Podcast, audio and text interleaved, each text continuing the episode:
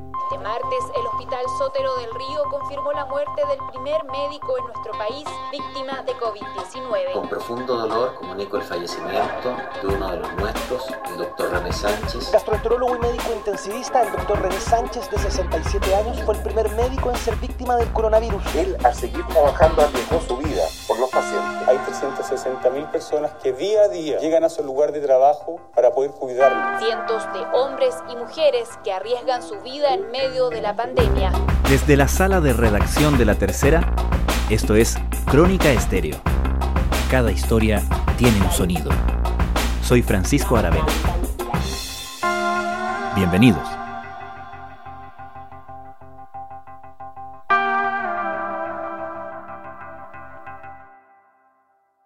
Antes de pasar al reporte, queremos primero que nada informar y lamentar el fallecimiento de dos personas, de trabajadores de la salud, que dedicaron su vida a dar por los enfermos. Me estoy refiriendo al señor Juvenal Campos, del Centro de Salud Familiar Gabriela Mistral, a quien entregó toda su dedicación a apoyar y acompañar a los enfermos. Y también al doctor René Sánchez Bascuñán, que durante más de tres décadas trabajó atendiendo pacientes en el Hospital Sótero del Río hasta los últimos días de su vida. Es por eso que queremos hacer este reconocimiento a ellos, a profesionales, a trabajadores de la salud que han entregado todo lo suyo para también hacerse cargo y apoyar en esta pandemia tan grande que ha azotado a nuestro país. En segundo lugar, queremos agradecer de una manera muy profunda a todas las personas que en el día de ayer salieron a las 21 horas a apoyar con aplausos. En Chile, más de 18.000 personas han muerto por COVID-19. Según datos del Colegio de la Orden, 23 de ellos han sido médicos. El doctor René Sánchez Bascuñán tenía 66 años cuando quedó en la historia como el primero en morir por esta causa. Falleció el martes 26 de mayo de 2020.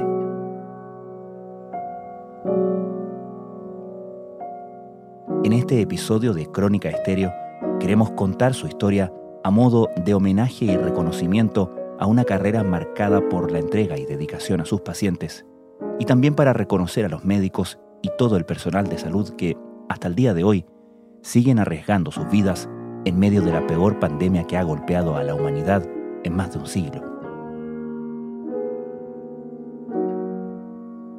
Quien nos cuenta su historia es una de sus tres hijas, Paula Sánchez Virque.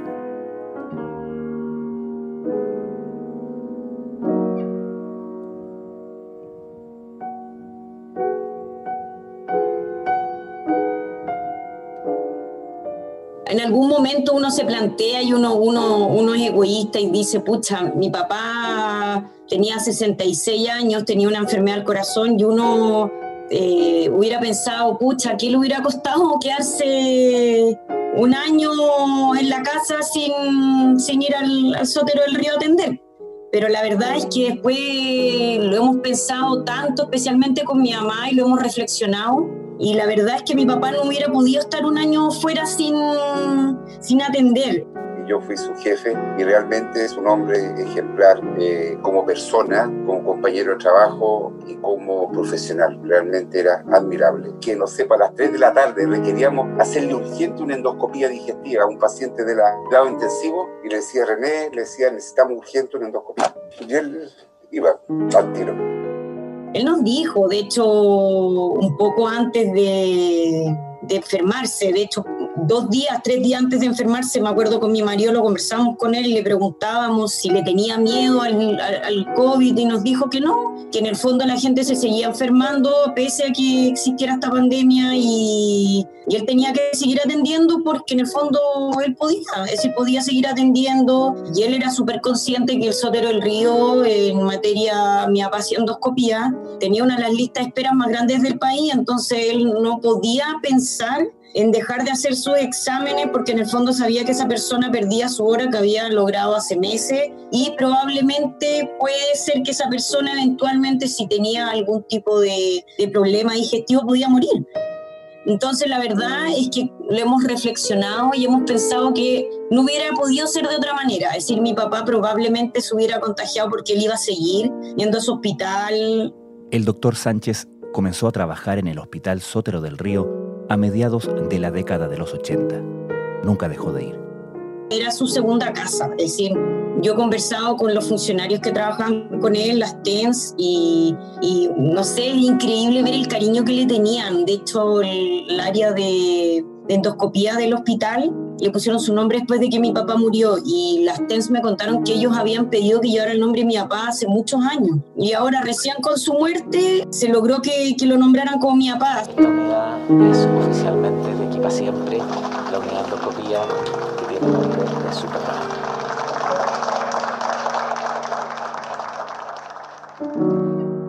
Uno lo mira con mucha pena, pero con un orgullo inmenso. Es decir, mi papá nos dijo desde chico, él, él era responsable a morir, él nunca se tomó una licencia en los 30 años que trabajó en el sótero. Era, pero de ir enfermo a atender, eh, se quedaba hasta el final, si habían personas sin hora, las atendía igual. Es decir, él se iba cuando ya no quedaban pacientes. Eso nos han dicho las mismas personas cuando fuimos al sótero para cuando le pusieron el nombre del, del área mi papá, de mi papá. Nos contaban, es decir, mi papá se iba yendo y de repente habían dos pacientes se acercaban y las atendía aunque no tuvieran hora. Y ese orgullo perdura. Y también, mira, a partir de lo que ha pasado ahora, también rabia por la gente que no se cuida, que no puede esperar hacer fiesta. Está muriendo tanta gente, tanta gente contagiada, ¿cómo no pueden esperar si son fiestas? Y yo digo, pucha, mi papá dio su vida por, por, seguir atendiendo y esta gente inescrupulosa sigue haciendo fiestas, sigue como si su vida, haciendo su vida normal y que estamos en un periodo súper complicado. ¿Y sabes por qué tu papá decidió ser médico?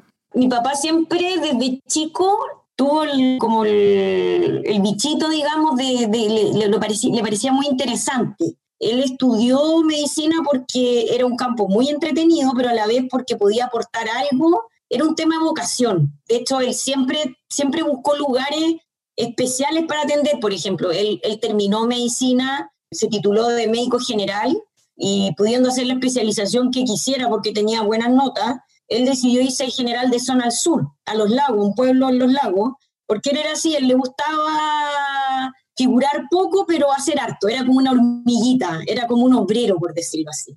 Y tenía una vocación inmensa, así era un, un doctor súper preocupado, comprometido con sus pacientes personalmente, él hacía seguimiento a sus pacientes, se preocupaba, era súper acompañador. Muchos pacientes me han contactado y me han dicho que que le agradecen a mi papá porque en el fondo los tranquilizaba, los acompañaba, incluso cuando ya excedía de su ámbito, él les hacía recomendaciones, los llamaba después para saber cómo habían ido.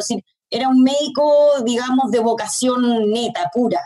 Él trabajó y trabajó siempre desde que llegó de joven a este hospital, eh, comprometido con sus pacientes, silencioso, eh, todos lo quisimos mucho, y para nosotros es un mártir de la medicina. Esa entrega a su trabajo, a sus pacientes, tenía un costo grande. Para su mujer e hijos significaba algún tipo de postergación, de ausencia. La dedicación de un médico era el sacrificio de un padre. Pasaba trabajando porque mi papá trabajaba, mi papá trabajó 20 años en la UCI del Sótero del Río y hacía turno 24 horas, de repente hasta 48 horas. Entonces, la verdad, claro, mi papá, por ejemplo, no, no iba a los actos ni a las reuniones del colegio y todo eso.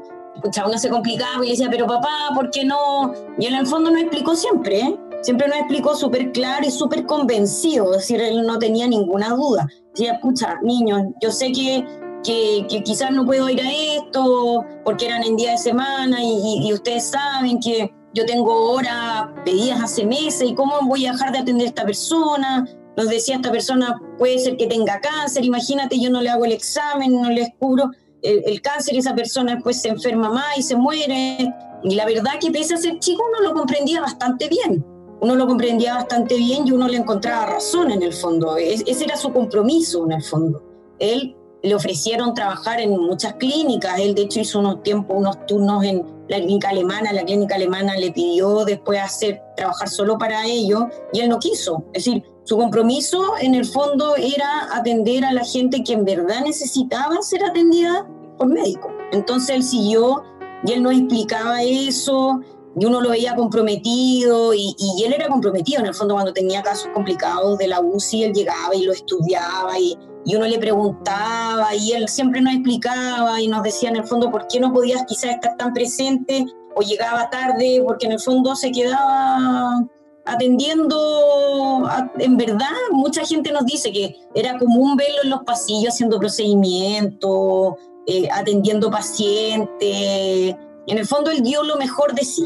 Y uno como hijo al principio, claro, uno es chico y uno resiente en el fondo un papá que trabaja mucho, pero con la explicación que ella nos daba, uno al final lo comprendía perfectamente.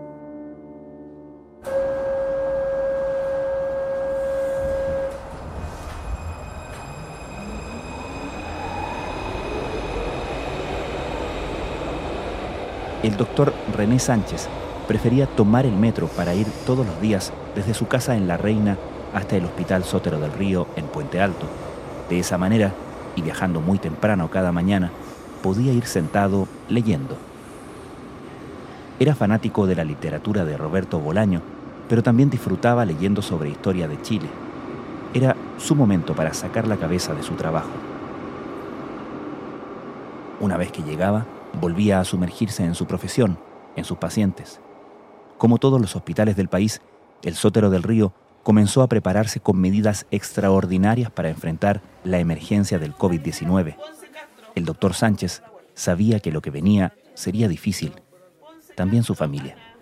Veíamos con preocupación y él también veía con preocupación el tema y más aún él trabajando en un hospital, cómo iba a ser el tema de toda la gente que iba a llegar y, cómo iban a posiblemente colapsar los sistemas de urgencia y todo.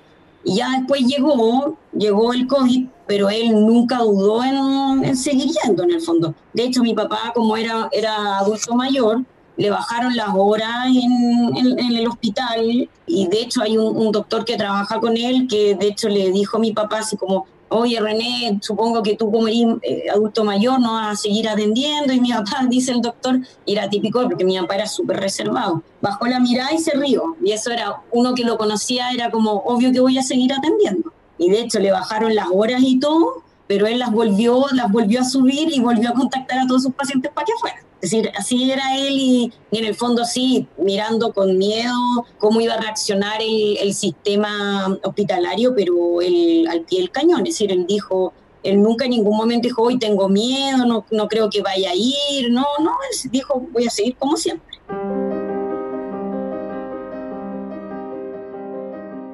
como trabajó tanto tiempo en la UCI del Sótero, y una vez hablando con él le dije, pucha, yo creo que los, los, doctores que trabajan en la UCI deben tener un acercamiento especial a la muerte, porque al final la gente que llega a la UCI, la mayoría se muere en el fondo. Y yo le dije que si había habido algunos casos que le habían marcado, y siempre me habló de uno, especialmente de un hombre joven de treinta y tantos, cuarenta años, que había sido atropellado y que llegó en muy malas condiciones y que en el fondo se le habían tratado de jugar por salvarlo y que al final en fondo se dieron cuenta que no había mucho que hacer y dejó entrar a la familia para que se despidieran y eso le marcó mucho. En, en, general le dolía mucho la muerte de personas jóvenes porque decía, a ver, yo ya estoy viejo o, o, gente mayor, ya hizo su vida, ya vivió lo que tenía que vivir, pero le marcaba mucho especialmente la gente joven que se moría. Entonces me acuerdo que me contaba de este caso que, que le dio mucha pena, que lo marcó de este hombre joven que llegó toda la familia a despedirse y, que finalmente murió. Cuando el doctor Sánchez supo que finalmente se había contagiado el 25 de abril, comenzó a sentirse mal. Primero se aisló en su casa junto a su mujer y sus otras dos hijas. Unos días después, con escalofríos y fiebre, aceptó que lo llevaran a una clínica donde constataron que tenía una neumonía que requería de una hospitalización inmediata.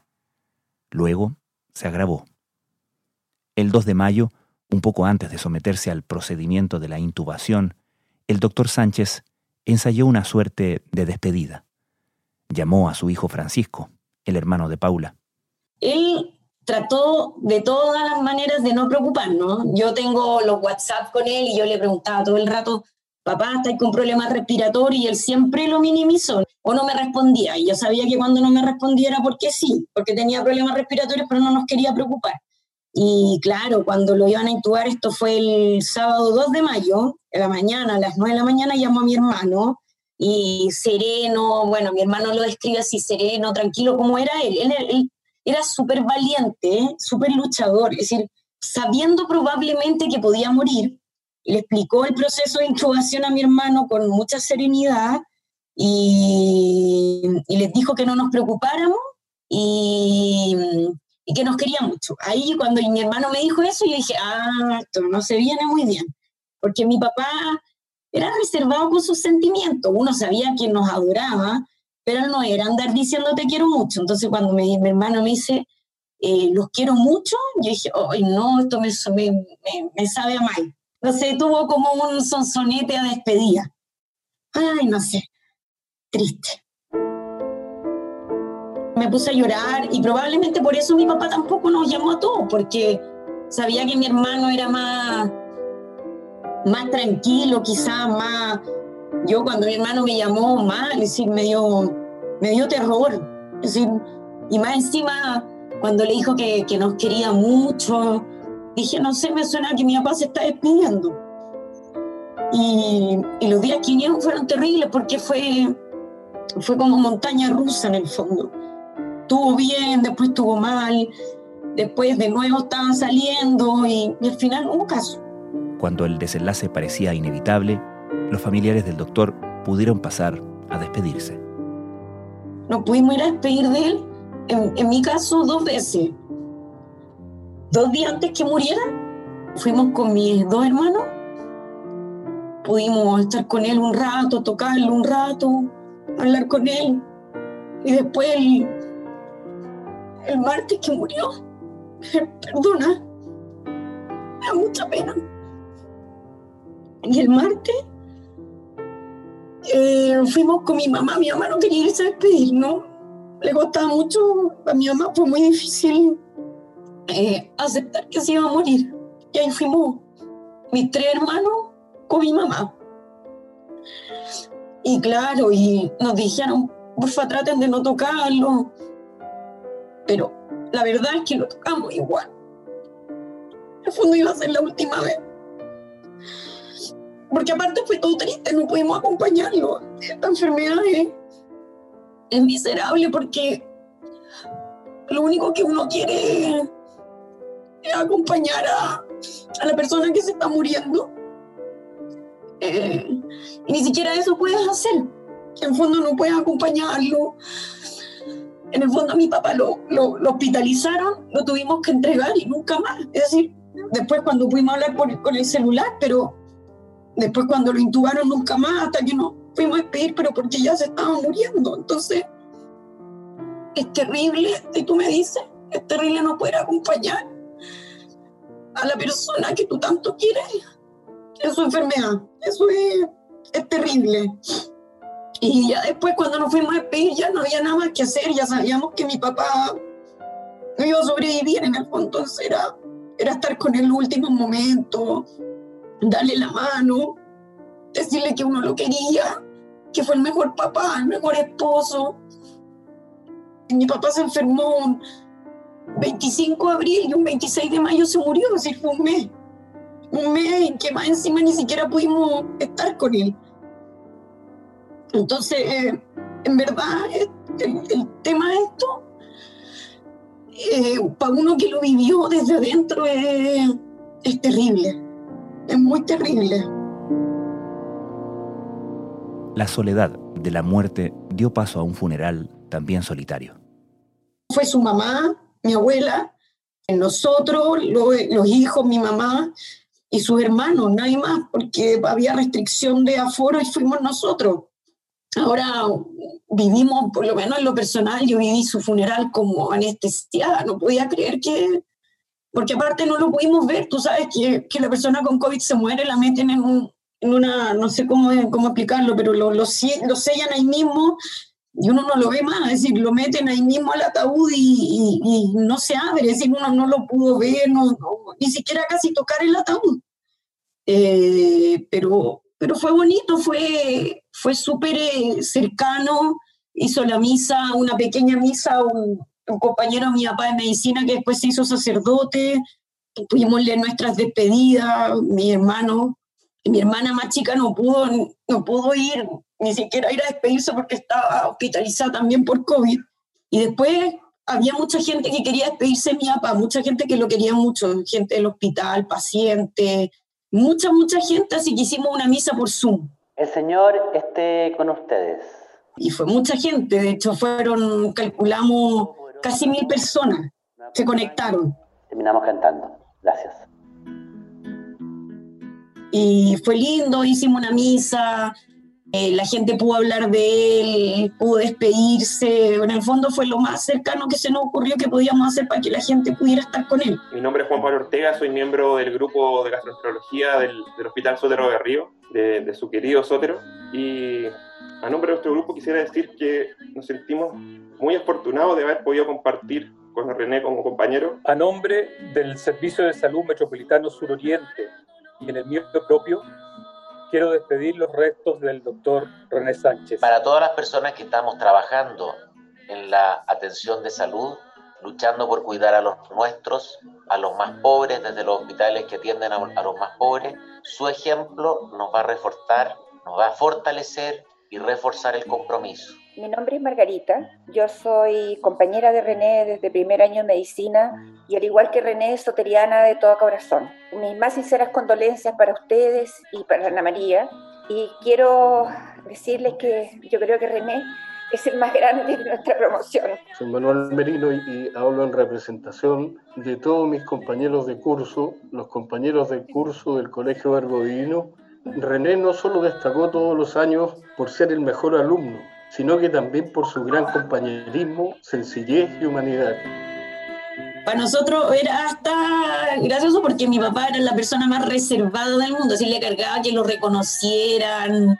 Eh, de hecho, a mi papá le hicieron un reconocimiento en vida a la misma gente de, la endoscopía y todos nos decían, claro, que era mirada para abajo, encontraba que esto, ¿por qué le estaban reconociendo a él? Porque él era así, era le cargaban los reconocimientos, que encontraran que él era bueno. No, él hacía las cosas por hacerlas nomás. Hoy tengo 46 años.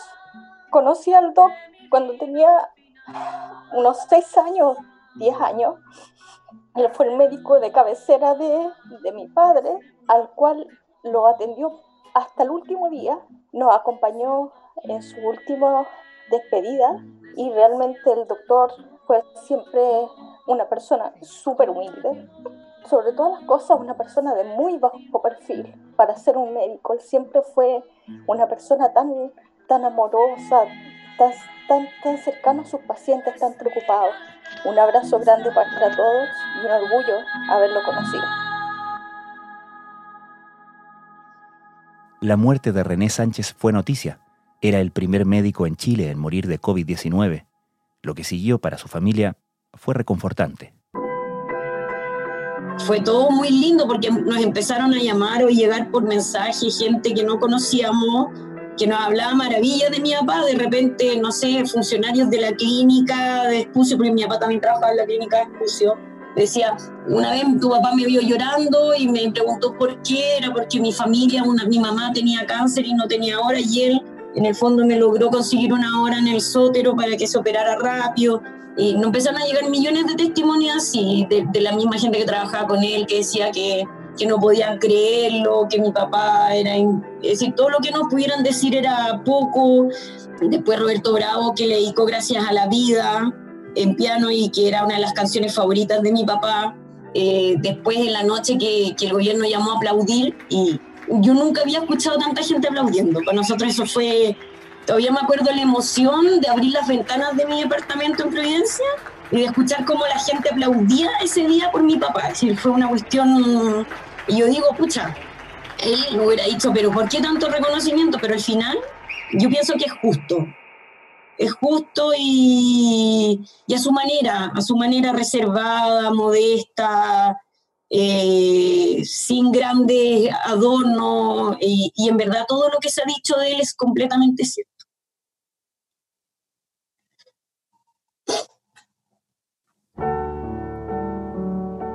Como miles de familias en nuestro país, la del doctor René Sánchez pasó las fiestas de fin de año con el dolor de la pérdida aún fresco. Triste, muy triste. Triste porque. porque mi papá era un hombre extraordinario, entonces su ausencia se hace sentir. Todos sentimos la ausencia de mi papá, así no hizo falta, y lo peor, uno piensa, hace tan poco, él estaba con nosotros y, y ya no está y, cuesta hacerse la idea y, y, aceptar que esa persona ya no va nunca más. Si uno cree en Dios, si uno cree que existe un mundo más allá, uno tiene el cierto consuelo de, que algún día uno podría llegar a encontrar a esa persona de nuevo, pero en este mundo ya nunca más va a estar. Y mi papá era una persona de esas pocas que existen, que en verdad una persona noble, buena. A mí me, me ha costado encontrar gente tan buena como mi papá. Yo creo que por lejos mi papá es la persona más buena que he conocido, más desprendida, más humilde, más generosa. No sé. Es por eso su, su, ausencia duele mucho. A sus 66 años, René Sánchez Bascuñán se fue antes de tiempo, aunque sin asuntos pendientes.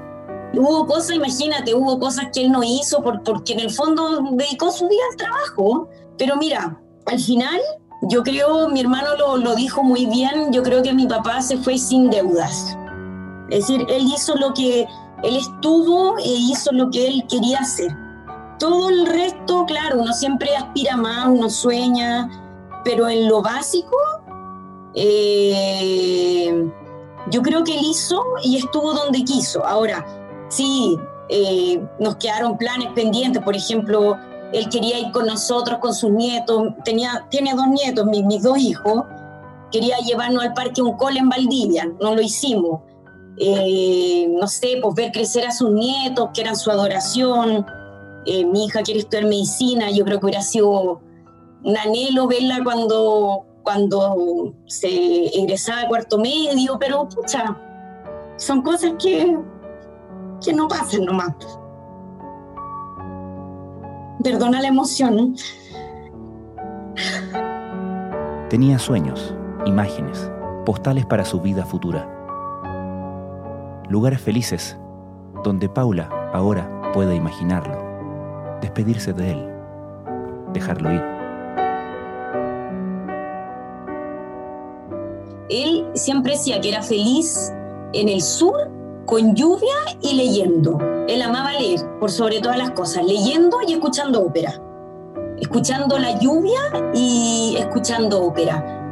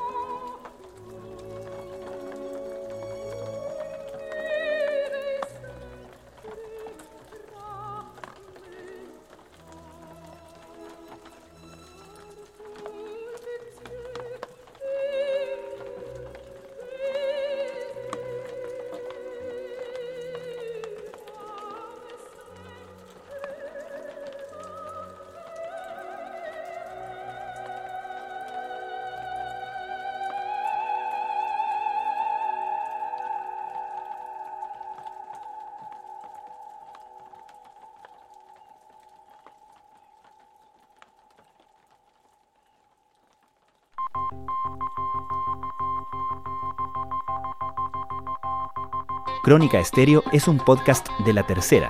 La producción es de Rodrigo Álvarez y la edición de quien les habla, Francisco Aravena. La postproducción de audio es de Michel Poblet. Nuestro tema principal es Hawaiian Silky de Sola Rosa, gentileza de Way Up Records. Nos encontramos pronto en una nueva edición de Crónica Estéreo. Les recordamos que durante enero y febrero Crónica Estéreo estrenará un capítulo por semana. En marzo volveremos con las entregas diarias. Nos encontramos el próximo viernes con un nuevo episodio de Crónica Estéreo.